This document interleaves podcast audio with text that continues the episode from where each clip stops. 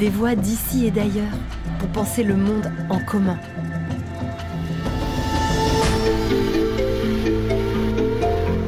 Un podcast original du campus de l'Agence française de développement, réalisé en partenariat avec les Ateliers de la Pensée et Agir pour le Vivant. Comment lutter contre les violences qui caractérisent notre temps? Pourquoi est-il si urgent de sortir d'une représentation binaire du monde? Comment s'inspirer de l'inventivité des féminismes du Sud pour mettre en mouvement le peuple des femmes Fabienne Brugère est philosophe et professeure de philosophie. Elle contribue à éclairer des notions comme l'hospitalité, le care ou l'écoféminisme. Elle revient ici sur leur importance pour transformer le monde. Une transformation qui ne peut se faire sans une évolution de soi et des relations aux autres. Une transformation qui ne peut se faire qu'en misant sur la puissance de la non-violence. Bonne écoute de ce beau moment. Bonjour Fabienne, c'est un plaisir d'échanger avec vous. Merci pour ce moment. Je commencerai en vous demandant quel est le grand enjeu pour vous aujourd'hui. Le grand enjeu, euh, il commence par, euh, par une analyse euh, du présent, il se, déduit d'une analyse du présent. Cette analyse du présent, elle fait apparaître une grande violence. Une violence faite aux femmes, avec les féminicides, les violences conjugales, le harcèlement, toutes les différentes formes d'oppression qui frappent les femmes.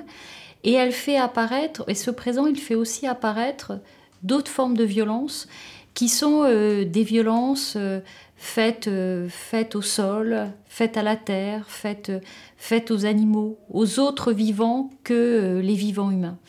On est dans une époque vraiment où, où, ces violences explosent, ou plutôt où elles sont conduites par une grande visibilité euh, par une grande visibilité et aussi par une grande lutte euh, contre ces violences.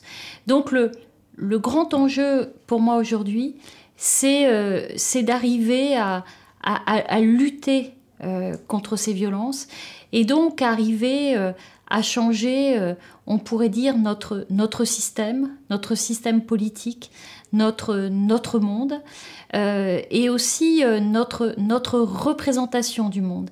Parce que les, violences faites aux femmes, c'est des violences qui sont faites au nom d'une vision binaire du monde. Les hommes, les femmes, l'hétérosexualité, l'homosexualité, euh, on pourrait encore pousser plus loin cette binarité. De la même manière, les violences faites à ce que l'on appelle la nature, ce sont aussi des violences qui sont faites au nom d'une binarité entre la culture et la nature. Or, précisément, euh, il faut sortir de ces binarités. Il faut sortir de la binarité de ce qu'on pourrait appeler le genre. Il faut sortir de cette binarité qui sépare violemment la nature et la culture. Donc le grand enjeu aujourd'hui, c'est de construire un, programme politique qui, soit, euh, qui sera un programme, euh, je dirais, écoféministe. C'est-à-dire qui change à la fois les rapports humains, qui les fasse sortir des marquages de genre, qui les fasse sortir de la binarité, de tout ce qui nous enferme finalement dans un cadre ou dans une cage, et qui nous fasse aussi euh, sortir de, de ces partages entre la, la, nature et la culture, entre euh, précisément euh, les plantes, les végétaux, les animaux, et de l'autre côté les humains. Sortir d'une vision verticale et, binaire du monde. Et, ça, c'est bien dire, il y a une alternative. Il y a une alternative et euh, cette alternative, elle, commence avec les luttes qui se jouent aujourd'hui, que ce soit les luttes féministes, que ce soit les marches pour euh, justement un nouveau régime euh, climatique.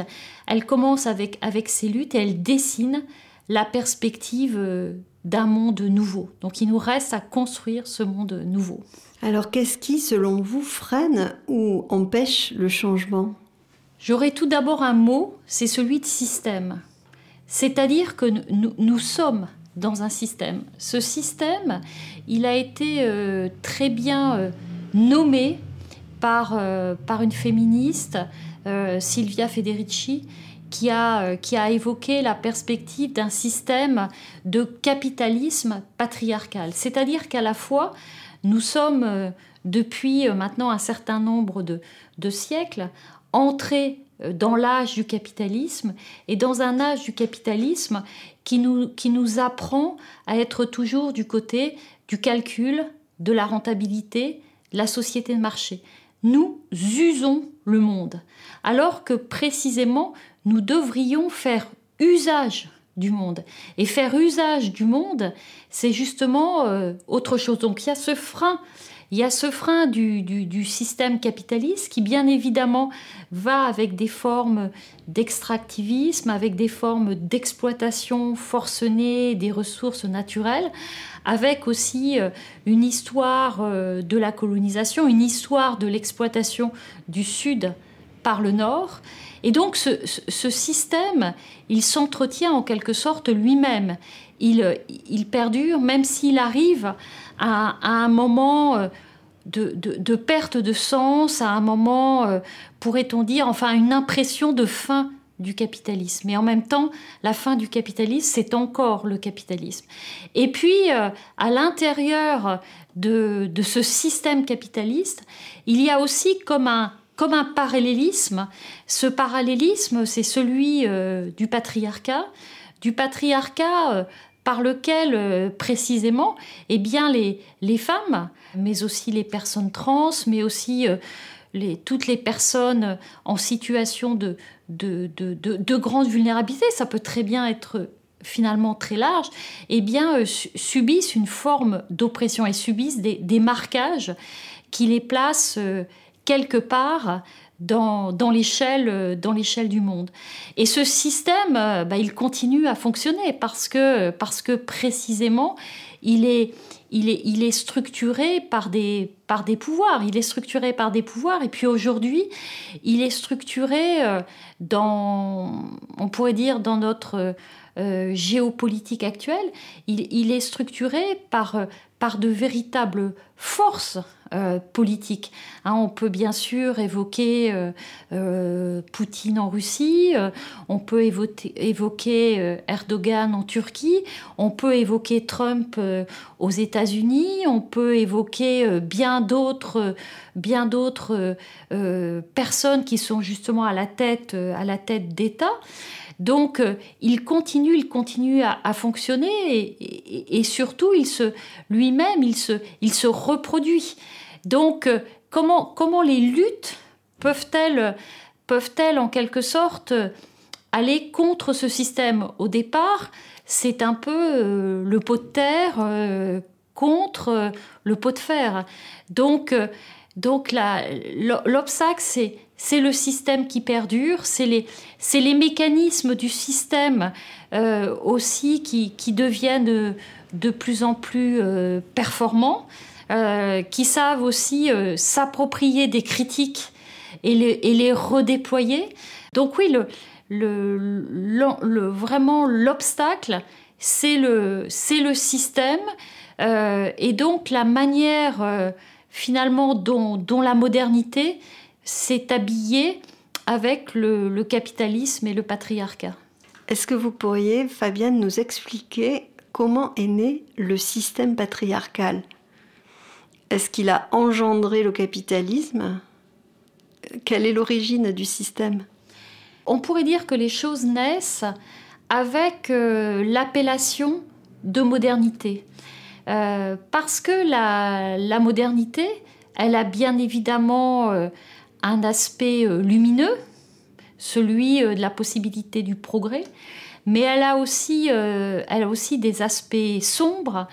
Et en particulier, la modernité, c'est le moment où avec, avec Bacon, avec, avec Descartes, avec, avec Newton, et la manière aussi dont on les lit, c'est le moment où se construit une, une vision calculatrice et on pourrait dire technoscientifique du réel par laquelle on va penser finalement euh, toute chose en termes de, maîtrise, en termes de maîtrise, en termes de, contrôle, et aussi on pourrait dire d'ailleurs euh, en termes de, souveraineté solitaire et non en termes de souveraineté solidaire. Et, euh, donc, ce moment de la maîtrise et du contrôle, c'est le moment où, s'établit justement euh, ce parallélisme entre euh, le capitalisme, c'est-à-dire la possibilité elle-même du, calcul qui emmène à l'exploitation des forces de travail, et puis euh, de l'autre côté le, patriarcat et cette possibilité pour certains humains, les hommes, de pouvoir justement gouverner euh, les femmes. Donc l'origine, c'est la possibilité euh, d'un gouvernement euh, des humains, d'un gouvernement des humains qui conjoint un modèle capitaliste et un modèle patriarcal à l'âge de la, de la naissance de la modernité. Est-ce que ce serait la force physique de l'homme qui permettrait ce patriarcat? Dans l'histoire de la modernité, il y a une utilisation effectivement de, la force physique et on associe euh, l'homme, le mal et euh, la force physique. Et, euh, on associe les femmes et une certaine vulnérabilité, faiblesse, rapport au sentiment. Et bien évidemment, cela, on le construit. Mais je crois qu'il faut aller plus loin. il y a un texte, il y a un texte de Hobbes, très connu, le Léviathan, qui explique qu'en fait les choses se compliquent dans la société quand euh, ce qui intervient justement c'est plus tant la force que la ruse. Et je crois que dans la manière dont s'est construite la modernité et, dans la manière dont les hommes ont pu asseoir leur pouvoir sur les femmes, il y a aussi beaucoup de, beaucoup de ruses. La ruse de faire croire que précisément euh, l'espace intérieur, la maison va être l'abri, la, ruse de faire croire que, que s'occuper de l'éducation des enfants, euh, c'est la tâche la plus noble qu'il soit, il y a beaucoup de ruses. Il y a bien évidemment euh, aussi, aussi un, rôle, un rôle du corps. Il y a bien sûr un rôle du corps, mais il y a surtout euh, le fait d'établir euh, un contrôle sur le corps des femmes. Et donc, par ce contrôle, de dire vous êtes les faibles et nous sommes les forts. Mais comment peut-on arriver à faire bouger le système? Alors le système, le système est, est violent. Le système s'est quand même beaucoup déployé dans ce qu'on a appelé, euh, dans ce qu'on a appelé le néolibéralisme. Et le néolibéralisme, c'est quand même le fait de, de, lancer cette injonction aux individus soyez autonomes, mais le soyez autonome veut dire soyez performant, et le soyez performant veut dire eh bien participer à la société de marché et rendez, euh, rendez tout à l'état de, de, marchandises. Et donc, on est quand même, on est donc bien dans un système qui est celui de la, de la marchandisation, marchandisation des corps, marchandisation des esprits, euh, marchandisation même de la vie intime.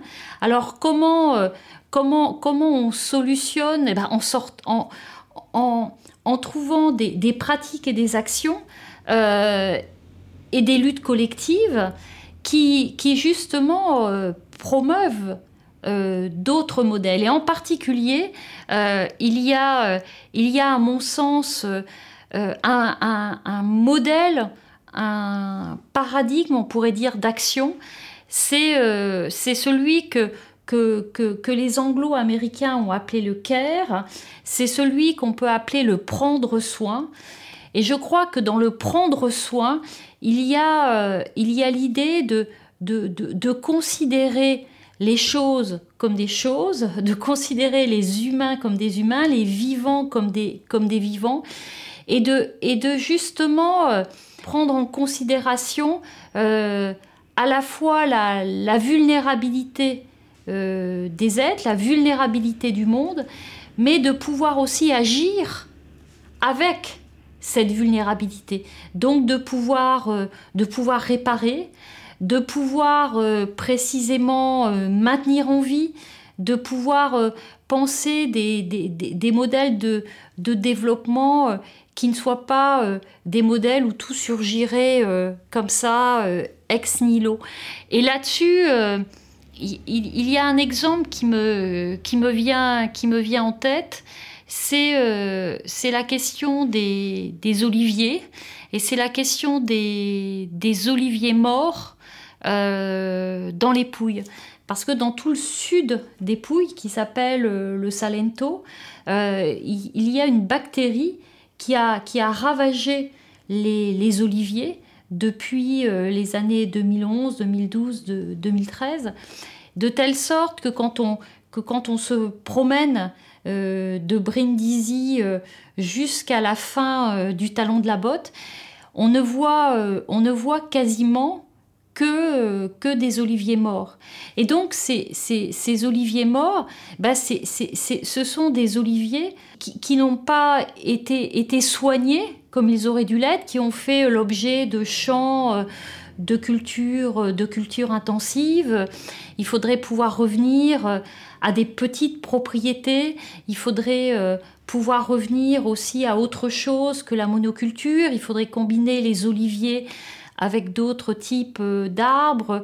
Il faudrait pouvoir réenchanter les sols. Et c'est ça le, soin. Le soin, c'est repartir précisément euh, de ce qui nous arrive et pouvoir réparer et pouvoir euh, justement produire des, actions qui soient des actions d'attention, d'attention au sol, euh, d'attention aux autres, d'attention aux plantes, d'attention aux oiseaux. Donc ça suppose aussi un, un modèle politique, je dirais, quelque peu déroutant, que, que je nommerais le, le modèle de l'écoute. Ça suppose, ça suppose d'écouter, ça suppose de voir euh, et d'agir euh, et d'agir ensuite. Quel type de, de changement proposez-vous exactement? Vous pourriez préciser euh, conceptuellement ce changement? Est-ce qu'il s'agit d'un passage de la domination à la sollicitude, par exemple? Il y, a, quelque chose de très intéressant de ce point de vue-là, euh, du point de vue, si on essaie de réfléchir conceptuellement à ce qu'on propose comme changement, c'est de revenir à, deux concepts que Spinoza avait pu penser il y a quelque temps maintenant, enfin au XVIIe siècle, à savoir, il avait pensé d'un côté le concept de pouvoir, potestas, et puis de l'autre côté, le concept de puissance potentia. Et le pouvoir, il l'a pensé, il l'a vraiment défini comme ce qui nous permet la domination sur d'autres, comme ce qui nous permet précisément l'exercice d'un contrôle. C'est donc un petit groupe qui exerce sa maîtrise et son contrôle sur d'autres groupes. Ça, c'est précisément le pouvoir. Et puis de l'autre côté, il y a la puissance. Et la puissance, elle part euh, en quelque sorte euh, d'une analyse du dedans que les individus peuvent, peuvent faire d'eux-mêmes, d'une analyse aussi de leurs besoins, de leur vulnérabilité et la possibilité à partir de cela de pouvoir développer justement une capacité d'action.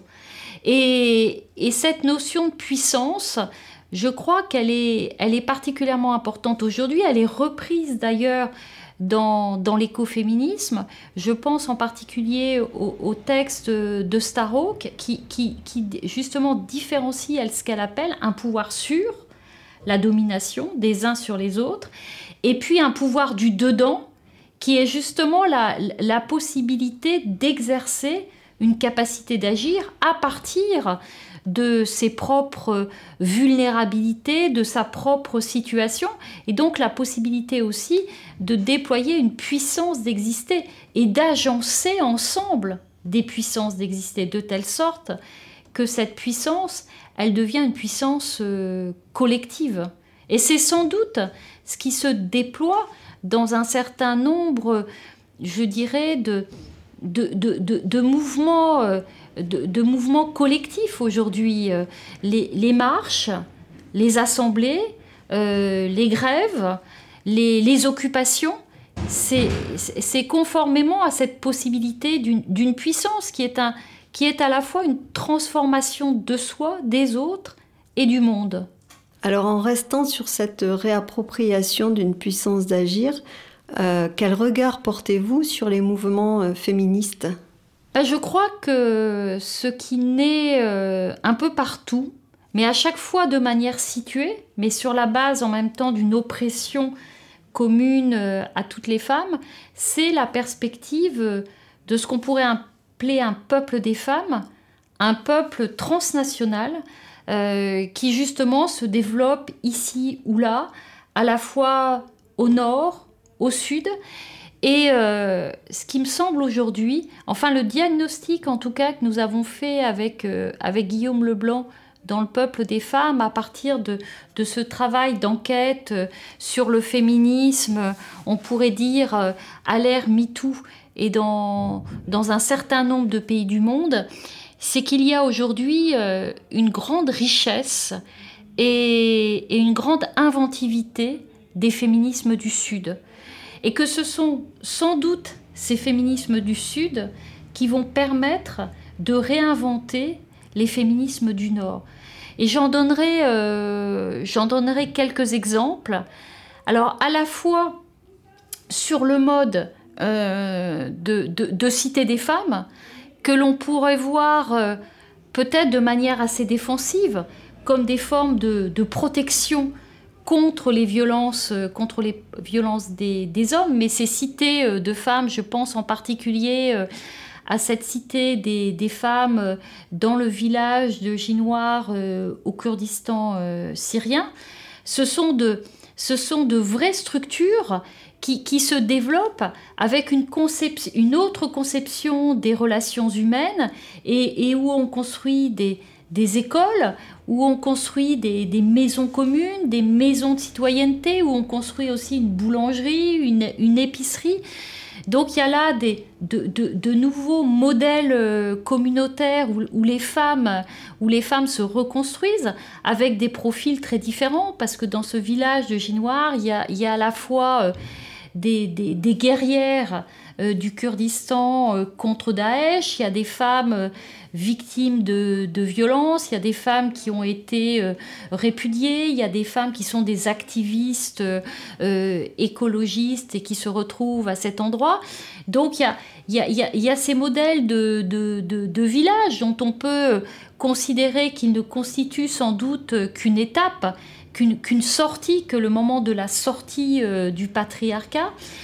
Mais il y a, il y a aussi des, il y a aussi euh, des prises de voix euh, extrêmement fortes politiquement. Je pense en particulier à, ce peuple des femmes qui se constitue dans des pays comme le, Brésil, et il y en a d'autres, à travers le, mouvement des sans-terres, ces femmes qui précisément cultivent des terres sans en être propriétaires et qui veulent continuer à pouvoir les cultiver euh, malgré euh, souvent des, des, multinationales ou des grosses structures qui, qui, entretiennent des rapports de propriété à la terre et qui essaient d'exproprier ces terres. Et donc ces femmes, elles luttent, elles militent, elles se rassemblent, elles créent euh, justement des, des, des assemblées de, de, de revendication du caractère commun de la terre.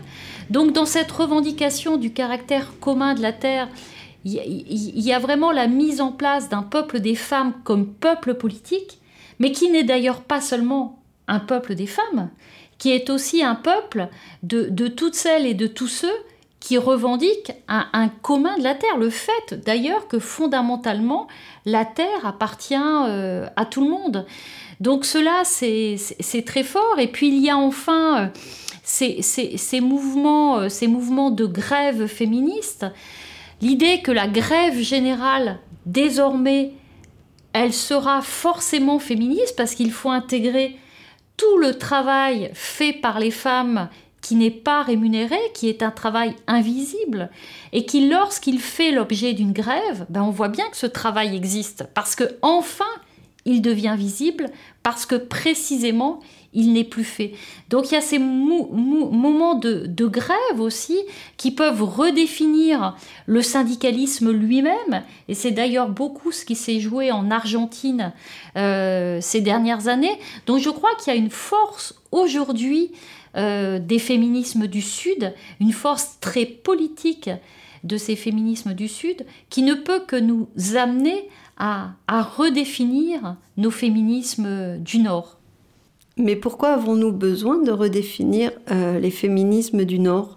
Je crois qu'on a besoin de redéfinir le féminisme au Nord, euh, d'une part parce que il a tendance à beaucoup se fragmenter en querelles, euh, qui, me semble, qui me semble souvent, pour ma part, inutile, parce qu'il y a une universalité de l'oppression des femmes. Mais en même temps, il y a des, situations très différentes d'un pays à un autre, d'une région à une autre, et il peut y avoir des moyens de lutte très différents. Et donc, en ce sens-là, le, le black féminisme n'est pas la même chose que les femmes euh, écoféministes qui luttent en Inde et que les femmes qui luttent pour l'avortement actuellement aux États-Unis, etc., etc. Donc, donc je crois que le féminisme du Nord se, se, perd beaucoup euh, dans, des, dans des scissions, dans des querelles, et euh, qu'il ferait bien précisément de se, de se réapproprier l'action, de, de repartir justement d'actions situées et de voir après comment elles se connectent à d'autres actions, à d'autres endroits. Et donc c'est en ce sens-là qu'on peut établir ce dialogue entre le nord, euh, entre le et le sud, et puis également, en particulier les femmes dans les pays du nord ont pu bénéficier d'un certain nombre de droits, le droit à l'avortement, le droit à la contraception, dans un certain nombre de pays, euh, dont, l'Islande, des programmes euh, d'État euh, très très efficaces sur l'égalité des, salaires. Mais en même temps, toutes ces, ces, tous ces droits qui ont été gagnés font aujourd'hui l'objet d'attaques font l'objet d'attaques.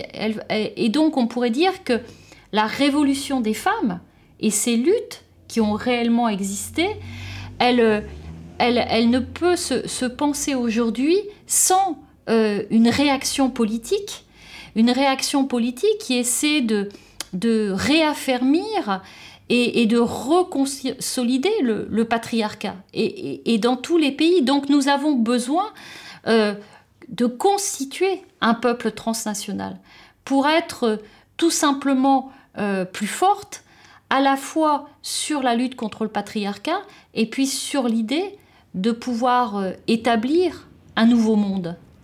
Ce peuple des femmes, est-ce qu'il est rassemblé autour d'une éthique euh, commune? Ce peuple, ce qui est sûr, c'est que ce n'est pas un peuple au sens classique du terme.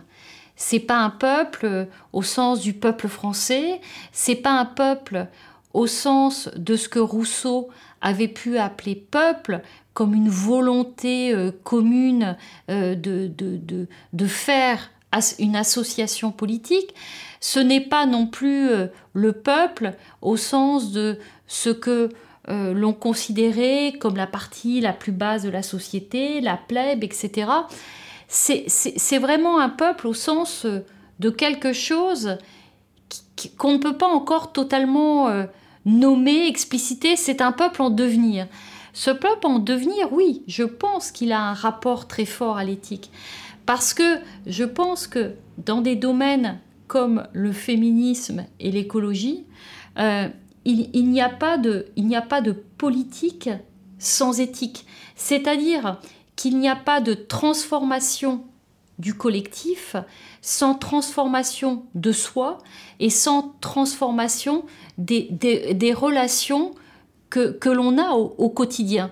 Et, et, donc, je crois que le monde, la, la perspective d'un nouveau monde, la perspective d'un monde meilleur, la perspective d'un monde qui, qui répare et qui agit, elle ne peut pas se faire sans une éthique qui est, euh, qui est une manière de vivre, d'exister, de faire, et dans laquelle, et c'est pas facile, on essaie aussi de mettre en accord la théorie et, la pratique.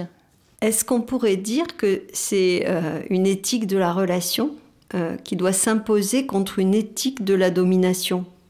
Ah ben, C'est-à-dire que la domination ne peut pas constituer une éthique. La domination ne peut pas constituer une éthique parce que elle fonctionne selon le mode sujet-objet. Euh, le sujet qui domine et l'objet qui est dominé. Et très longtemps, bien évidemment, ça a été sujet homme, objet femme. Et on connaît très bien euh, cette histoire. L'éthique, et en ce sens-là, l'éthique est relationnelle. L'éthique, elle pose un sujet face à un autre sujet. Alors attention, là où l'éthique devient particulièrement intéressante, mais où son exercice devient particulièrement difficile, c'est quand elle met en relation quelqu'un euh, qui précisément est censé savoir ou quelqu'un qui est censé soigner, par exemple, et puis de l'autre côté, quelqu'un qui est censé apprendre ou quelqu'un qui est censé être soigné. Et donc, l'éthique, elle est particulièrement intéressante quand elle met en avant un accompagnement face à une situation de vulnérabilité.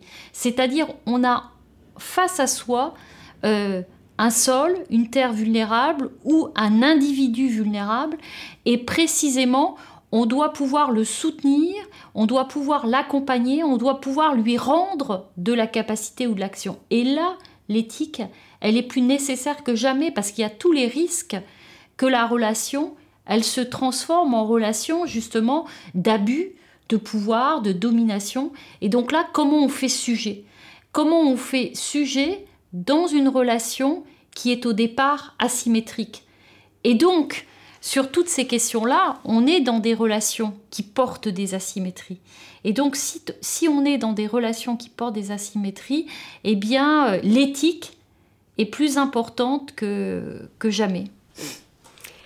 Alors, euh, dernière question, malheureusement. Euh, un auteur, une personnalité qui vous aurait euh, tout particulièrement inspiré? Je suis philosophe. Donc ce qui me plaît dans cette fin de XXe siècle et dans ce début de XXIe siècle, c'est qu'il y, a, euh, y a enfin des femmes philosophes.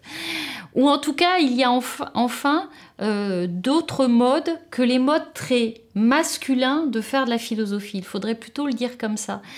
Et moi, il y a plusieurs textes d'une que j'aime beaucoup, ce sont, des textes de Judith Butler. Tout d'abord, le texte euh, qu'elle a écrit euh, au début des années 1990, euh, Gender Trouble, Trouble dans le genre, qui est, vraiment un texte qui essaie de, penser à la fois la dimension du sujet sexué, du sujet sexuel, l'importance de la question du désir sexuel, et justement du désir qui n'est pas seulement un désir hétérosexuel, mais qui peut être bien sûr tout autre type de désir. Et elle introduit ça de manière radicale en philosophie, et c'est fou de penser que personne ne l'a fait avant elle.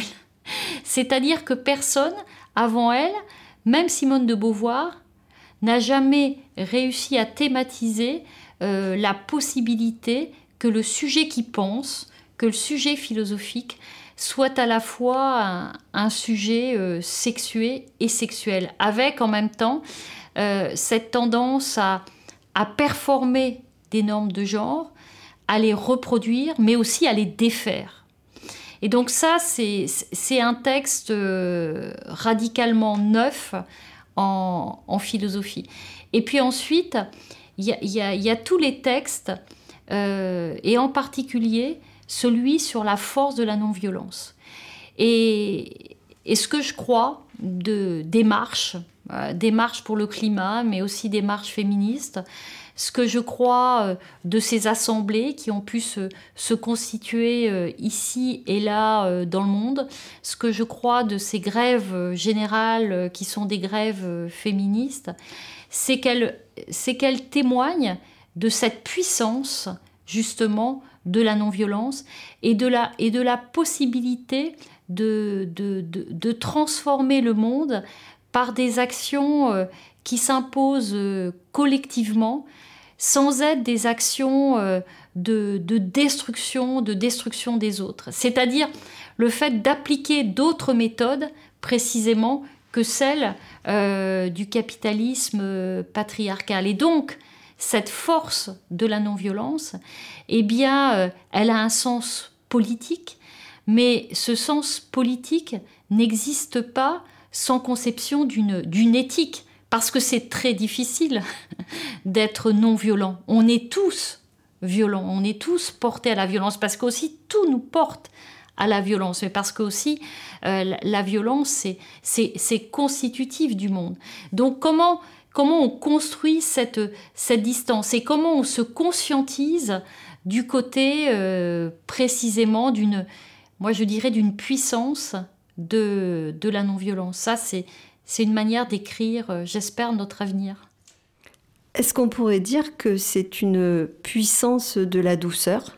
Je n'appellerais pas ça douceur, parce que la, d'abord parce que la douceur, euh, la douceur pour moi n'a justement euh, qu'une signification éthique, alors que la non-violence, ça a une signification qui conjoint l'éthique et la politique.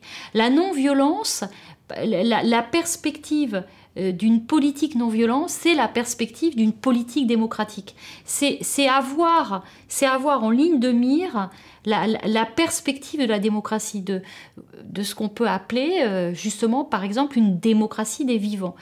Alors que la douceur, c'est beaucoup plus euh, une qualité morale qui en plus a souvent euh, été associée directement, en tout cas assignée aux femmes, hein, la, douceur des femmes dans l'espace privé, la douceur des sentiments des femmes. La douceur, c'est beaucoup plus restreint, c'est beaucoup plus feutré. Euh, moi, je resterai vraiment sur cette expression de, non-violence. Merci Fabienne pour cet échange tout imprégné de la puissance de la douceur.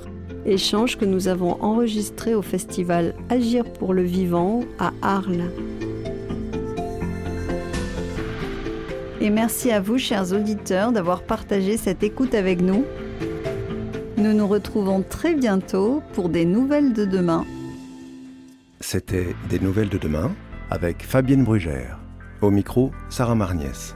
Un podcast original du campus de l'Agence française de développement, réalisé en partenariat avec les ateliers de la pensée et Agir pour le vivant. À retrouver sur le site afd.fr et sur toutes les plateformes d'écoute.